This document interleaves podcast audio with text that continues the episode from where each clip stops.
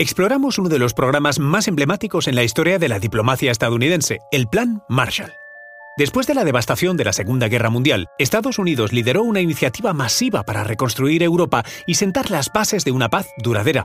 Era la única gran potencia que no había visto perjudicadas sus infraestructuras durante la guerra, ya que ésta nunca había alcanzado su territorio americano.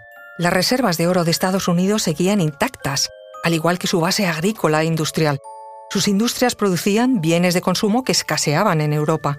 Era el país más preparado para poder ayudar a otros. Europa, en cambio, se encontraba en ruinas tras la guerra, su economía destrozada y millones de personas desplazadas. Estados Unidos, bajo el liderazgo del secretario de Estado, George C. Marshall, buscó una estrategia para evitar la propagación del comunismo y promover la estabilidad en el continente. Así nació el Plan Marshall. Conoce mejor al equipo que protege nuestras costas.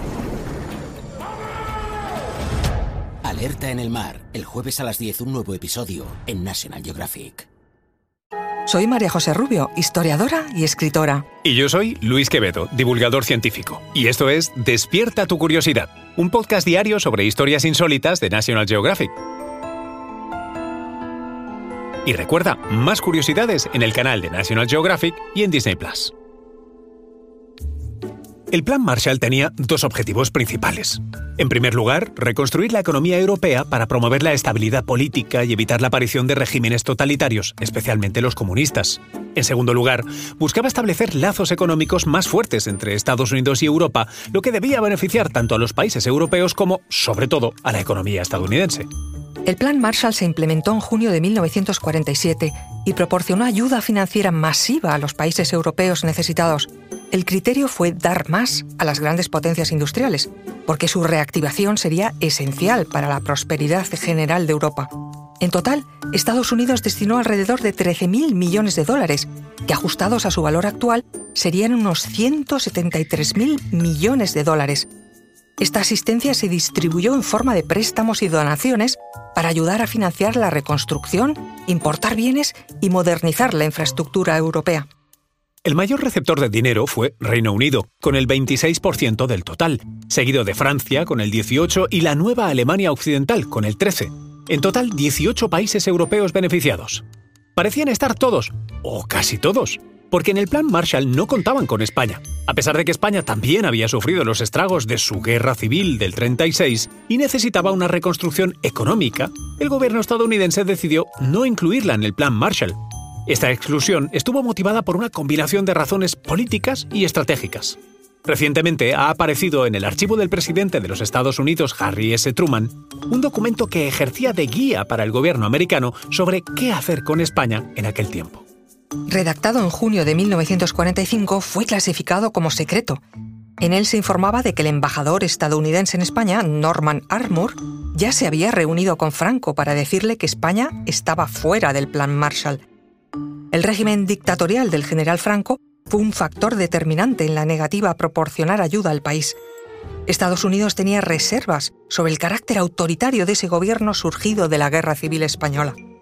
Además, los vínculos de Franco con el fascismo de Alemania e Italia durante la Segunda Guerra Mundial también generaron desconfianza en Washington. Estados Unidos consideraba que la inclusión de España en el Plan Marshall podía socavar los principios democráticos y las aspiraciones de libertad que se buscaba fomentar en Europa. Otra razón importante fue la influencia de la Unión Soviética, y Estados Unidos temía que proporcionar ayuda económica a España pudiera provocar una reacción negativa de los soviéticos. A pesar de la exclusión de España, el país no quedó completamente aislado. A lo largo de los años, Estados Unidos brindó cierta asistencia económica a España en forma de acuerdos bilaterales y programas de ayuda específicos, nunca comparables a las sumas masivas del Plan Marshall. No fue hasta 1953 cuando España firmó el Tratado de Amistad, Cooperación y Asistencia Mutua con Estados Unidos, conocido como el Pacto de Madrid, cuando se estableció un marco más formal de cooperación económica y militar entre ambos países. A través de este pacto, España aceptó la instalación de cuatro bases militares estadounidenses a cambio de ayuda económica y militar. Y así España recibió más de 1.500 millones de dólares en 10 años. Para el régimen franquista supuso la integración definitiva en el bloque occidental, tras el aislamiento que había sufrido desde el final de la Segunda Guerra Mundial por su vinculación con las potencias del eje. El impacto del Plan Marshall fue enorme. Aceleró la recuperación económica de Europa, que entre 1948 y 52 vivió el periodo de máximo crecimiento económico de su historia. Su producción industrial se incrementó un 35%. Además, fomentó la cooperación entre los países europeos que sentaría las bases para la creación posterior de la Unión Europea. Si bien se rebate la idea de que fuera el Plan Marshall en solitario el que reviviera milagrosamente a Europa, su impacto duradero fue innegable. Sigue siendo un ejemplo inspirador de cómo la asistencia económica puede ser una poderosa herramienta diplomática. Recuerda que Despierta tu Curiosidad es un podcast diario sobre historias insólitas de National Geographic.